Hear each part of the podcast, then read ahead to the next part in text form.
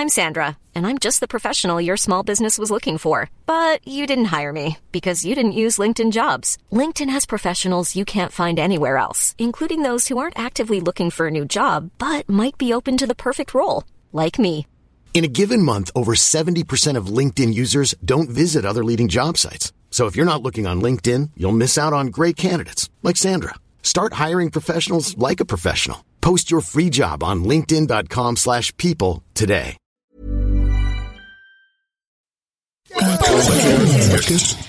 Podcast.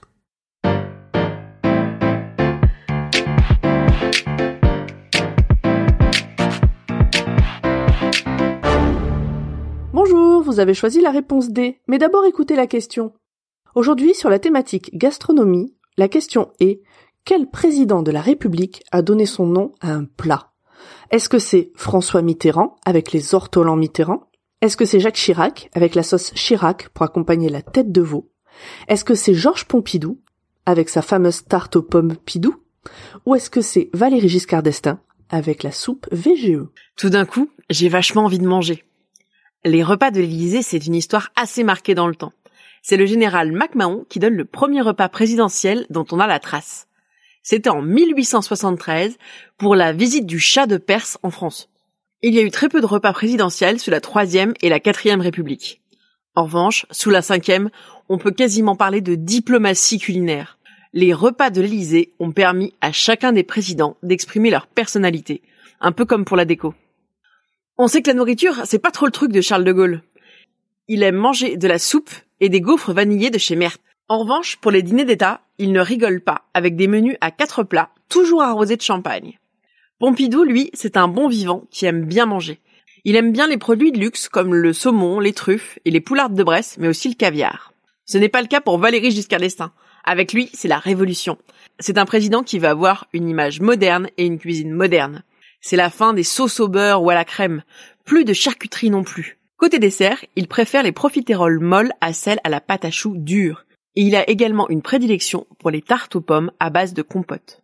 Définitivement, il aime la nouvelle cuisine, telle que définie par Go et Millot et dont les plus grands représentants sont Paul Bocuse, les frères Trois Gros ou Gérard Vier.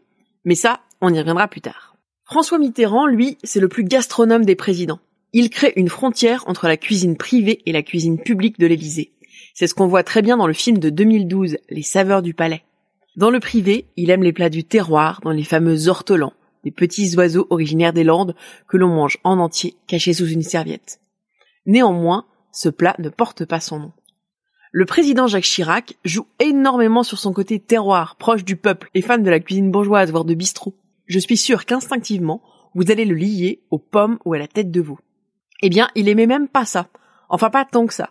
Il a même demandé au cuisinier de l'Élysée, monsieur Guillaume Gomez, de ne surtout pas lui en servir.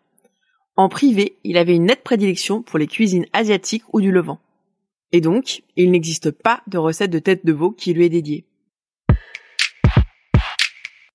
Le seul président de la Ve République qui a donné son nom à une recette, c'est le président Valéry Giscard d'Estaing, avec la fameuse soupe VGE préparée par Paul Bocuse à l'occasion de sa remise de la Légion d'honneur le 25 février 1975. Cette Légion d'honneur, elle commence par une blague. Des copains font croire à Bocuse qu'il va recevoir la fameuse rosette. La blague arrive aux oreilles du président, qui décide de la concrétiser en décorant le chef. Pendant son discours, il fait même un parallèle entre la cuisine de Bocuse et sa politique. La nouvelle cuisine française adopte la théorie que je cherche à appliquer en politique, le changement dans la continuité. Comment est-ce qu'on fait la fameuse soupe VGE Eh ben, c'est pas bon marché et pas végétarien, mais on doit pouvoir s'adapter.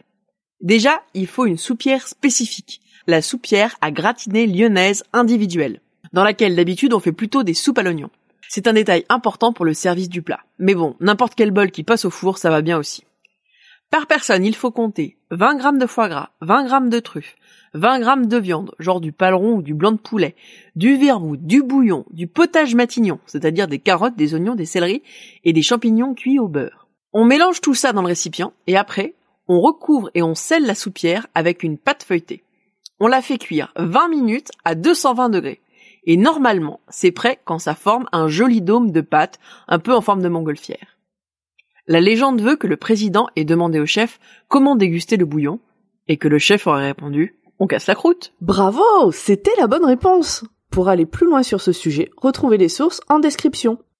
La réponse D est un podcast du label Podcut. Vous pouvez nous soutenir via Patreon ou échanger directement avec les membres du label sur Discord. Toutes les informations sont à retrouver dans les détails de l'épisode.